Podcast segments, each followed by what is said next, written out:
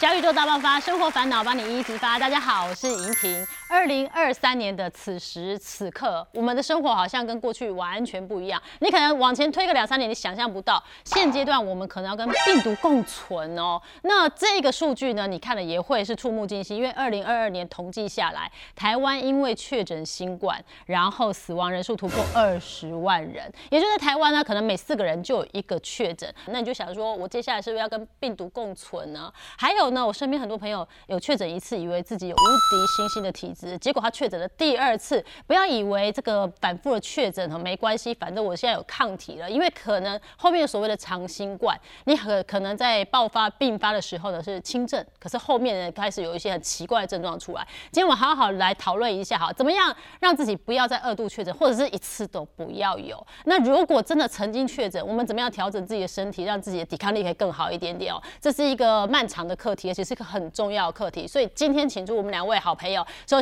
欢迎是我们肾脏科权威江守山医师，大家好，还有我们好朋友毒物科专家谭正慈老师，大家好。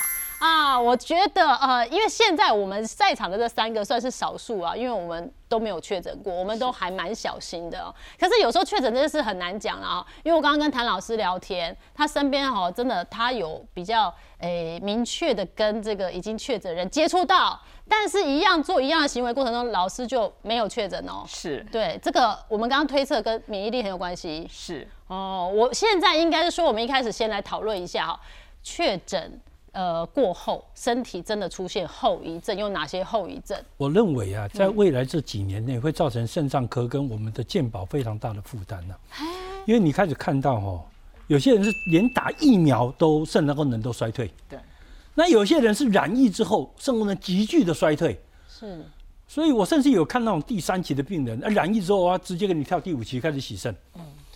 所以这个问题是之前的研究就发现说，这个病毒看起来哦，它是有多器官系统的侵入能力。不管说哈，你肺炎哦，你东出败血症，那你住在加护病房哦，那你打很多药哦，这个东西当然对肾脏就是一个威胁。对。那甚至染疫过程，有些人还缺氧，还掉血压。那掉血压，肾脏砰一声就急性肾衰竭，这个也是一个问题。嗯。更不要讲说切片里面可以看到那个细，这个病毒直接进了这个肾脏。所以它对肾脏直接就有侵害的能力，会造成你的肾功能衰退。那我们比较悲悲哀一点是，人的肾功能是四十岁之后逐年衰退了。嗯，所以它把你用掉，你老了你就不够用。啊，你就没有老的本了，对。对，确实在门诊上有看到，对不对？呃，其实哈，像我有一个朋友，他是肾病症候群，然后呢，他的蛋白尿本来就是用药控制的都蛮好，可是呢，他染疫，但是他虽然是轻症，但是呢，哎，他的那个尿蛋白就上升了。嗯。那也的确有一些人，就像江医师讲的，哎，他其实还不到洗肾，但是呢，在这次染疫之后呢，很快的就洗肾，为什么呢？因为就是他用了很多的药，好，那其实这些都会让肾脏。的这个功能会急速的下降，因为现在是很明确，就有看到有很多个案出来，还有包括什么，你知道吗？肺部的纤维化。我自己的一个朋友，他确诊，他说哦，Hoga 仔有打疫苗，Hoga 仔他整个都是轻症，偶尔一点点干咳还好，可是他在复原之后的走几步路，他说怎么会这么喘？结果回医院检查发现，哎，虽然他人复原了，可是他事实上他的肺持续在受损当中，真的会发生这种事情哦？没有，其实这个在病毒里面其实是很常见的，病毒有一个能力哈。它可以躲避我们的免疫系统的侦测，甚至于可以长期的躲在身体某一个地方。最出名的就是像水痘的病毒，它可以躲在你的背神经根里面，然后躲着，等到你老了，有一天你免疫力下降了，它给你爆发一个带状疱疹出来。这中间从一岁得到到爆发，八十岁爆发，可能中间躲了七十九年呢。那更不要讲说这个这个新冠肺炎这个病毒，看起来也是这个同样的问题，就是说，哎，它感染你之后。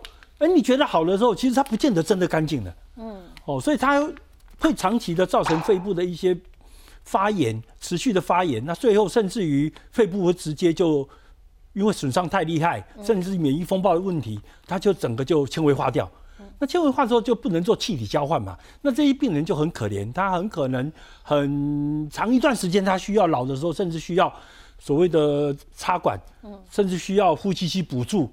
那这个就会。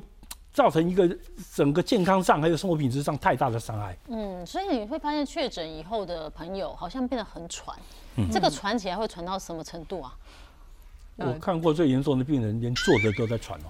坐着在喘，我是遇到几个，就是他本来就是运动健将，嗯，结果呢，现在呢稍微再走路多走几步，他就觉得很喘，嗯，对，是有类似这样子，所以那就是肺部纤维化哈，这是很明显的一个表征哦。那还有新冠后遗症，还包括大脑萎缩，哎，大脑萎缩，真的假的？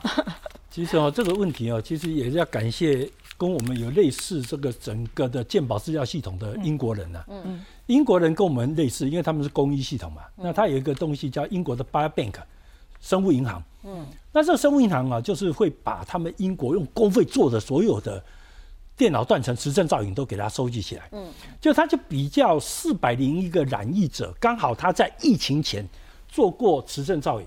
嗯，那染疫之后呢，他就给他做了一个磁振造影。哎，发现这些人有三个问题：第一个，他总大脑容量缩小。第二个，他的海马盘回跟眶二皮质都有明显萎缩的现象。那现在就一个大问题啊，你如果产生脑部的萎缩，这个跟肝不一样。肝脏你说发炎发炎之后，大部分都会好，因为肝脏再生能力很强。是，因为可是大脑是出名的不太再生的东西啊。是，所以你一旦让它萎缩之后，到底这个病人是不是永远不会恢复？现在其实很多专家都在担心这个问题。对，因为我有看研究报告说，好像确诊过后的这个统计数据，好像 IQ 倒退十。对，那就等于说他这个是越来越脑袋使不上力，就人家说脑雾嘛。对。哦，所以而且这个问题还有人把它做了一个呃动物实验去证实，他用了非常昂贵的实验室动物，叫做恒河猴跟非洲绿猿，因为它这个东西跟人很接近，对，他是直接给它喷病毒进去，那让它感染之后，然后把它牺牲掉，把脑袋拿来切片，你就发现脑袋里面有包括微小性的出血，嗯，包括神经元死亡的，哦，包括持续性的发炎反应的。还有小的栓塞的等等的问题，这导致于这个猴子的大脑在喷完病毒之后受到严重的损伤。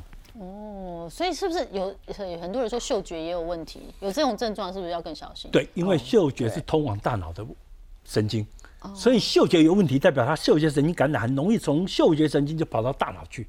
天哪！那这个造成很严重的后遗症。我很担心说哦，整体的以后哦，台湾的失智症人口会大幅度的上升。对，我刚刚就在想说，如果是大脑萎缩的话，可能造成失智，可能提前发生，或者是本来这辈子不会失智的，它可能就发生失智，是有可能的。当然啦，因为大脑的容量是变小了，嗯，那它的细胞数是固定的嘛，嗯，那你现在牺为了这个疫情牺牲掉一堆细胞，那你当然年纪大就不够用了。那还有可能有什么后遗症呢？像是心血管疾病啊、糖尿病的几率会增加。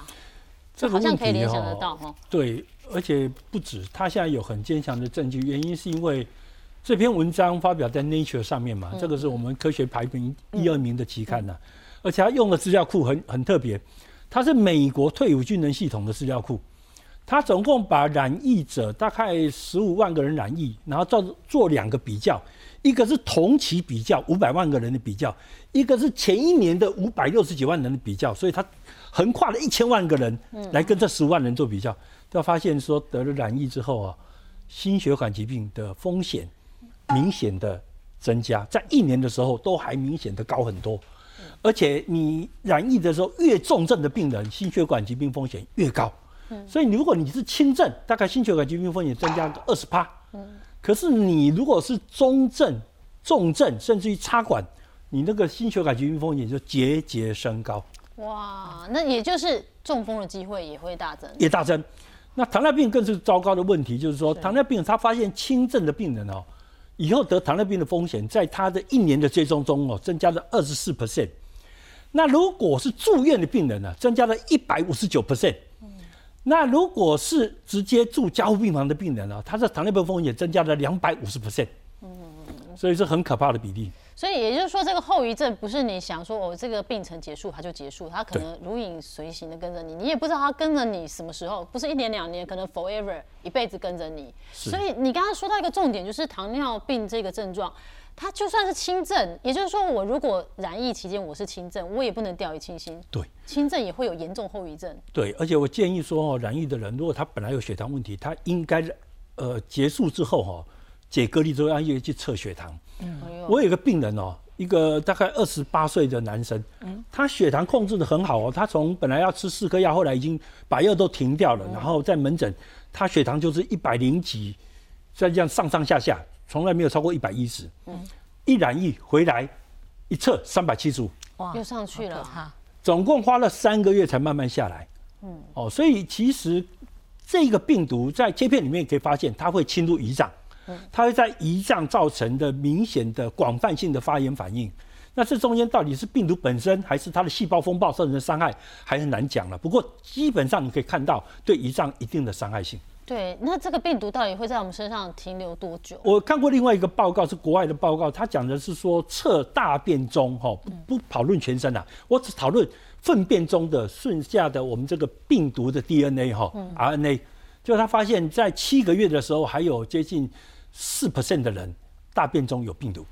哇塞，都已经七个月了哎，所以你永远不知道它对我们的影响是到什么程度，对不对？身边已经有人有二确了，也就是未来不远的将来，可能有人第三次、第四次确诊，就是不断重复的确诊。而这样的人，他可能要特别注意，因为第一个他就是可能身体上有一些比较不好的状态，我们是不了解，然后再来就是他可能抵抗力。也不够好，所以这个二确、三确之后，我们要注意什么？这个后遗症可能都是加上去的。没错，在研究里面看到，二次确诊的人，其实他的重症比例比第一次确诊者的确是更高。真的。哦，所以大家不要说幻想那个什么无敌小幸运的事情，这个从来不会出现的哦。呃，而且我会建议说哈，如果二次确诊人，他真的要花一点时间去了解自己到底是什么原因导致自己的免疫力那么低下，嗯，会反复的一直感染。那听了这么多后遗症，真的大家都会怕嘛？那我想要对抗，那很多民众说，万一我确诊，我该怎么办？所以大家会大量的去药局囤货、囤药啊，不是去囤什么特别，就是普拿疼啊，一本是普拿疼，各式各样药，或是那种预防性的中药，呃。不瞒您说，我有买，所以我不知道这些东西有没有用，但是总是觉得你怎么知道哪天会遇上，对不对？所以江医师，这些药有用吗？不，其实我很反对，尤其很可怜，像大陆同胞，他连退烧药都用抢的了，哦，这是很滑稽的事情。嗯，这个研究早就已经有人发表啊，他发现说，就是这种消炎的药、退烧药、止痛药，在研究里面都没办法帮助缩短病程。嗯，哦，所以第一个，你抢这个药有什么意义？对。那你说在大陆，因为它可能医疗系统支撑不下去，所以民众抢药。可是，在台湾你抢这个药就更滑稽了，对吧？对。因为台湾的坦白讲，医疗系统，因为我们的加护病房数、重症病房数、呼吸机数，在整个世界都算名列前茅的哦，不是只有在亚洲哦。嗯。那在这样的情况下，其实我们整个疫情到现在都没有真正的崩溃过。对。那你既然医疗系统不崩溃，那你？染疫之后，你不是就是就去看医生啊？视视讯门诊看医生去拿药就好了。你为什么要自己买药呢？对，对不对？而且你要小心一个问题哦，你自己买药等于自己当医生哦。对。那你万一真正的碰到危险的情况，你又用了药来对抗它，哎，这会出人命哎。对。我有一个病人哦，他当然他有糖尿病的，不过他其实控制的不差。嗯。那他染疫之后，一直说啊，我还给你阿伯播下嘛，我以为不用去通告了，我就自己退烧药就吃了。嗯。结果你知道吗？他后来发烧到昏过去。他妈妈进他的门是敲不醒嘛，所以就害怕了，就进去看，大小便失禁在床上。哦天哪！他问他说：“你为什么那么大的人都没有起来上厕所？”他说：“根本没有，他就昏过去了，没有知觉啊。”对啊，你有没有想过，他昏过去，后来醒过来，那是活过来。那是因为妈妈在家啊，妈妈不在家怎么办？对啊，万一他死掉呢？就没啦，对，对不对？所以我会觉得，在台湾这种医疗资源相对的充足的情况之下，跟人家去抢药，真的是可笑的不得了。对，因为可能看新闻嘛，看对岸抢那样，然后台湾也马上要抢了，不抢不行了，到时候要需要用的时候用不到。对，那预防性中药，我我自己有买了，我是没有一直在喝，可是我想说，不然就一个心安，偶尔喝一点点这样。谭老师，这对吗？其实药哈有作用就有副作用。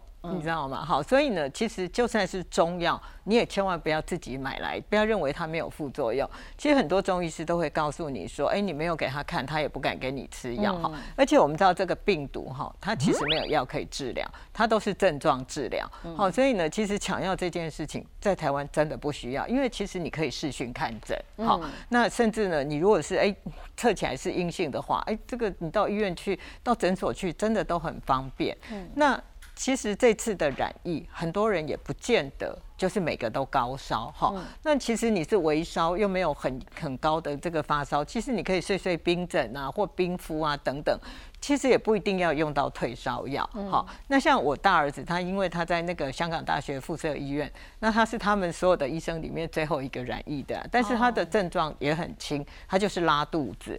好，所以呢，他其实他也没有吃任何的药，他就补充一些水分。因为我们也知道拉肚子有时候也不要去急着去止泻，反而让这个这个让他泻一泻之后呢，也可以把一些病毒细菌给带走。其实这样反而是安全的。是，所以不是说有有些症状是拉肚子，所以我就去吞止泻药。千万不要乱止泻。什么我就去买哦。真的真的不要，因为哈，其实有作用就有副作用。那你不是医生，其实医生他们要在用这些药的时候，还要考量到个人的这些状况。嗯，嘿，所以哈，其实，在台湾真的不需要了。对，用药物的话，它是比较在缓解症状，对就这样想哦。它不是帮你把这个病毒克服掉，而是让你现在稍微舒服一点。对，所以是可以让你舒服的方法很多，你可以吃天然食物，它也是一个可以可行的方向。我觉得有唯一有意义的，大概家里应该要常备的，就像什么。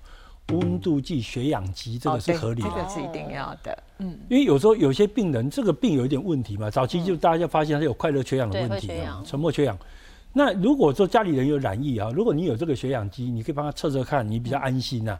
不然你真的不晓得，万一他是沉默缺氧，突然给倒下来，那就麻烦大了。嗯，所以我觉得这个反而是比较有侦测的意义啊。是，那会不会因为这波疫情哦，接下来越来越多有肝脏啊、肾脏的问题？看起来好像方向会是这样，对不对？没错，其实它看起来对于器官系统是广泛性的多器官系统的侵入跟伤害，所以长期以往你可以看到，为这件事情，为这个疫情啊，你可以预测未来的十年、十五年之内，台湾的整个的健保支出会大幅度的上升嘛，因为这不管是。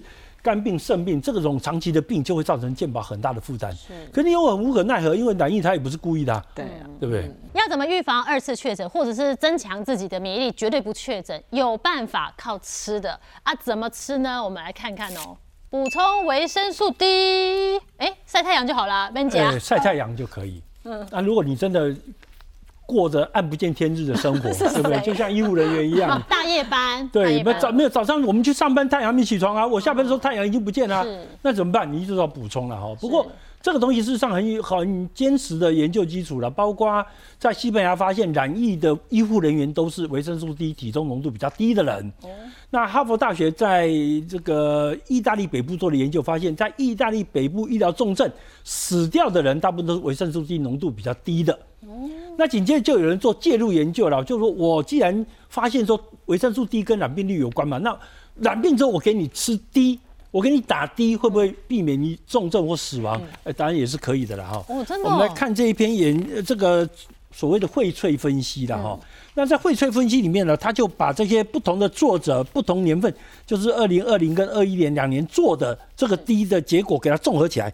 那你看中间这条线的是某好。某好某脉就是一，好，那在这边的，就是对维他命 D 有利的，就是代表这是指数嘛，这是对数，哈，就每个差十倍，嗯，哦，所以这是十倍，这一百倍的效果。那你可以发现说，综合所有的这些研究，哎，D 的确可以有效的预防这个疾病的发生跟重症，哦，所以这个东西事实上是很多篇研究。共同得到的结论，对，就算确诊补充低也可以比较不要那么重症。那像我，因为常常在门要看门诊嘛，那你说门诊哪一个病人一定多干净，我也不敢讲，对啊，所以我每天都吃低。我反正我看不到太阳啊，说我算了，我就自己吃。你是蝙蝠人，对对作息就对了。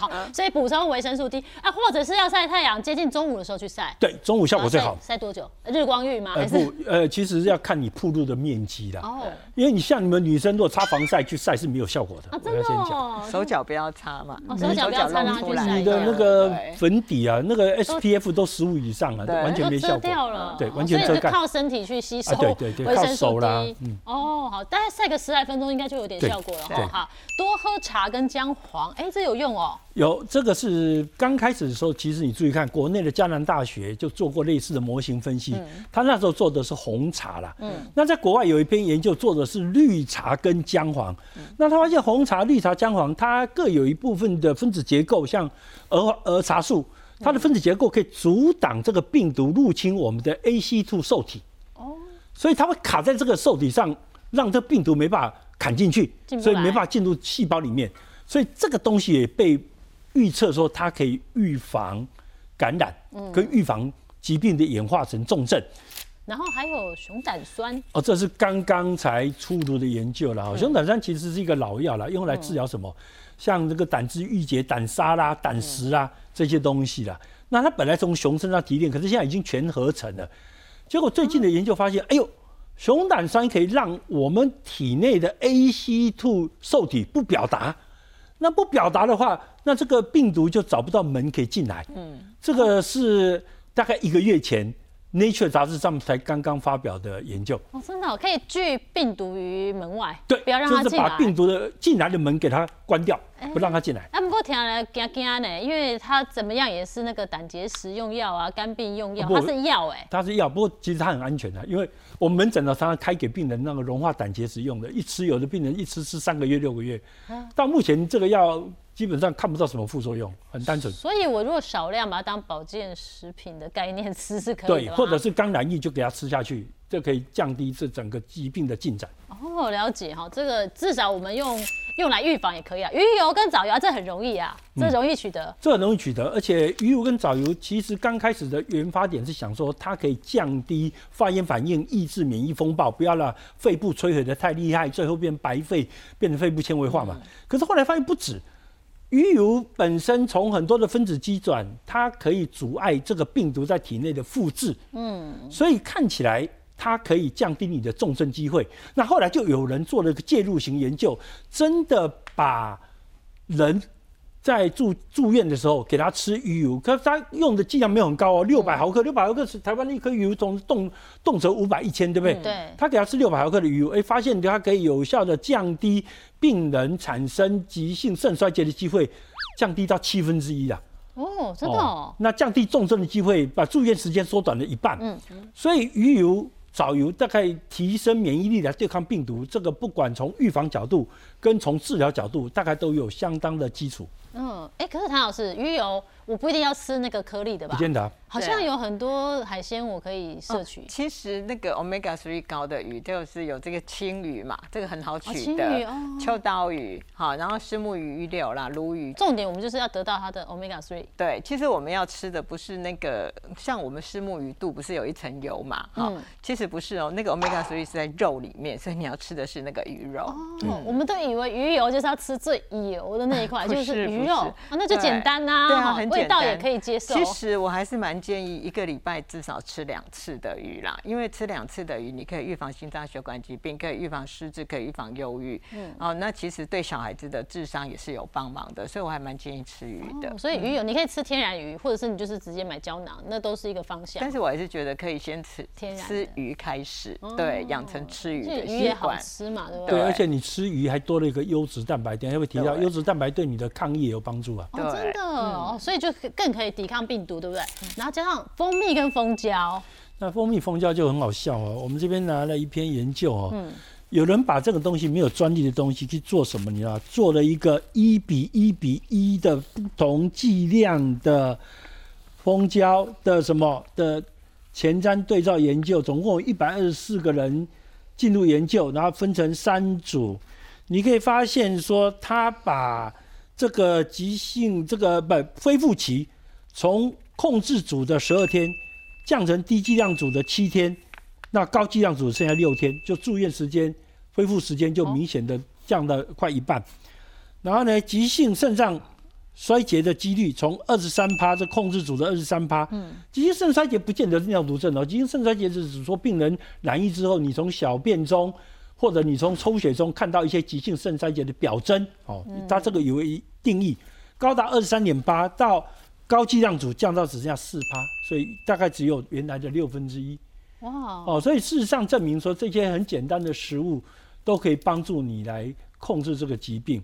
那甚至于哦，我们知道说，我们目前最犀利的药就是辉瑞的 Paxlovid。嗯。哦，我们可以让它染疫的人比较不容易进入。住院跟中症、重症嘛，是。可是你不要忘记 p a s l o v i 当初做密切接触者研究是失败的，就是说你家里如果有染疫，其他人给他吃 p a s l o v i 吃一圈，嗯，该染也照常染疫，完全无效。哦，可是蜂蜜有效。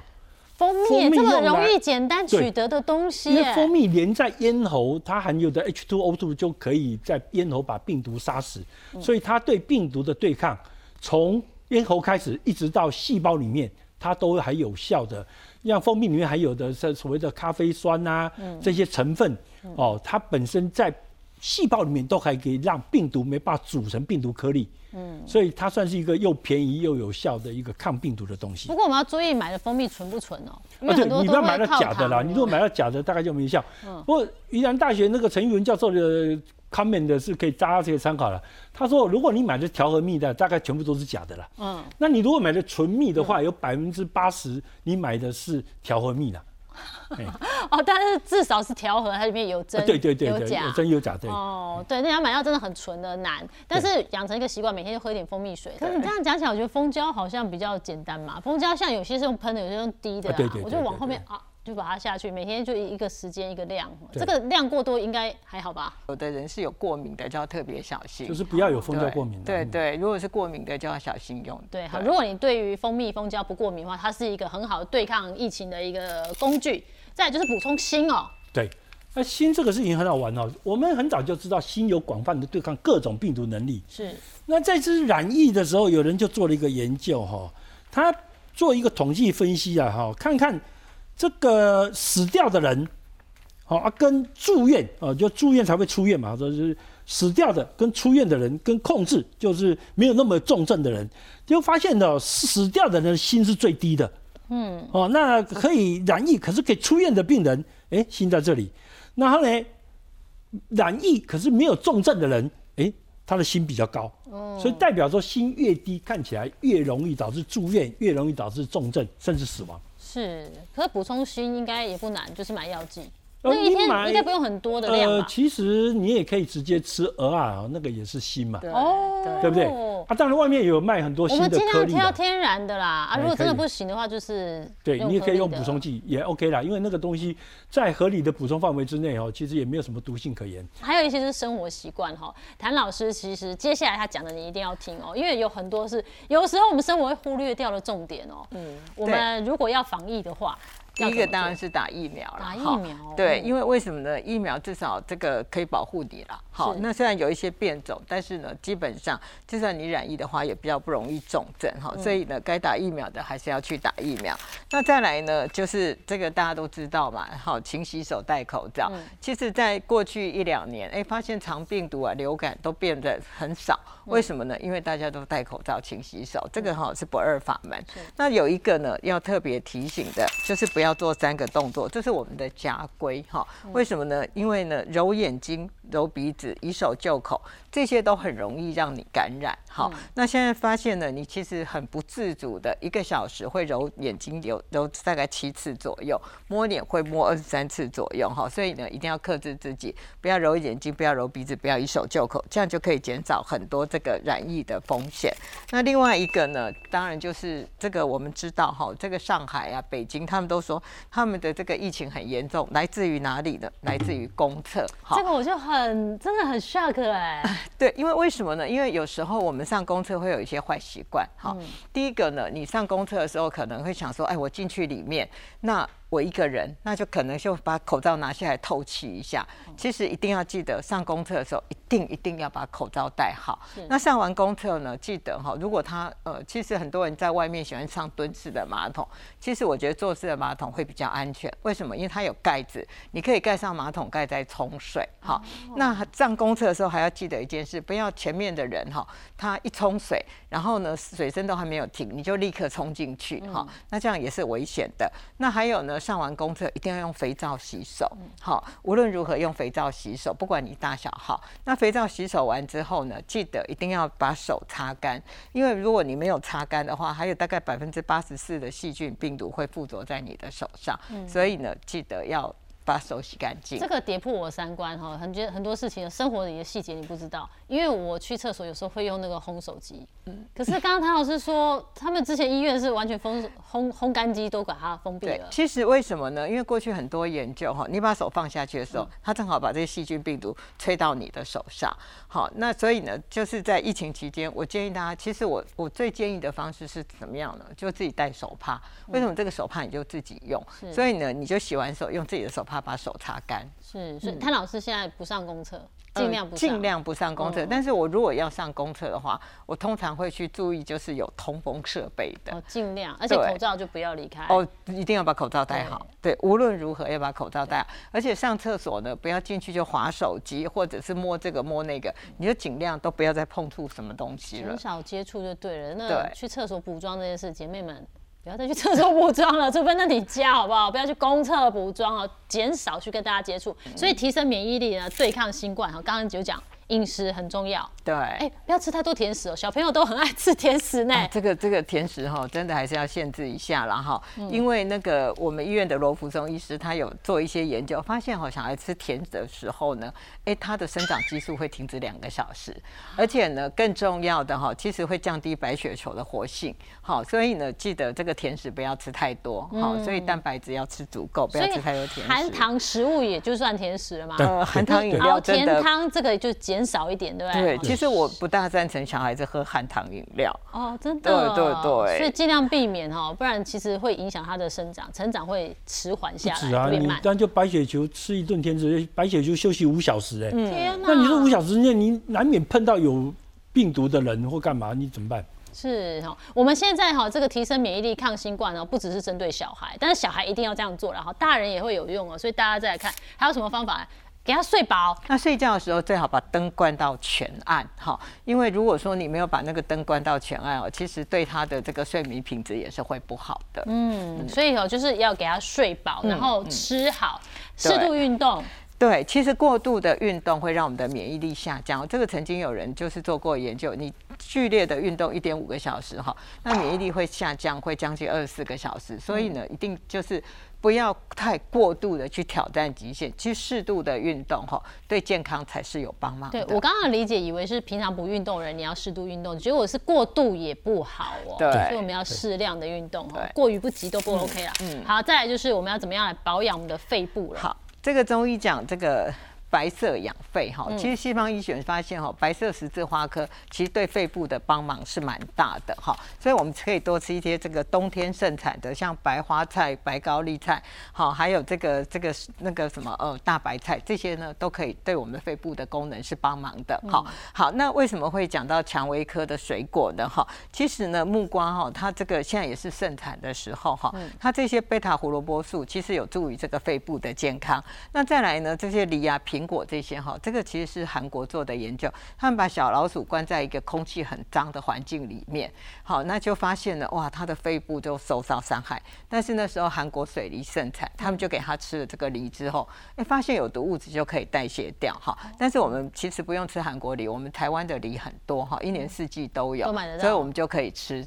多就是可以吃一些梨，哦，所以甲莱亚是帮我们可以把一些不好的东西排掉。对，好了，我们聊到这个份上了哦，很多人都说啊，算了啦，这个世界就是这样子运行，我也只能够配合这个世界，不然这样好就是应该要共存了。我不知道两位专家的看法怎么样啦，因为我虽然没有确诊，但我希望一辈子也不要确诊，但是我不敢把话说死，因为没有所谓的天选之人，我不知道，或许有，但是不是我，我不敢相信。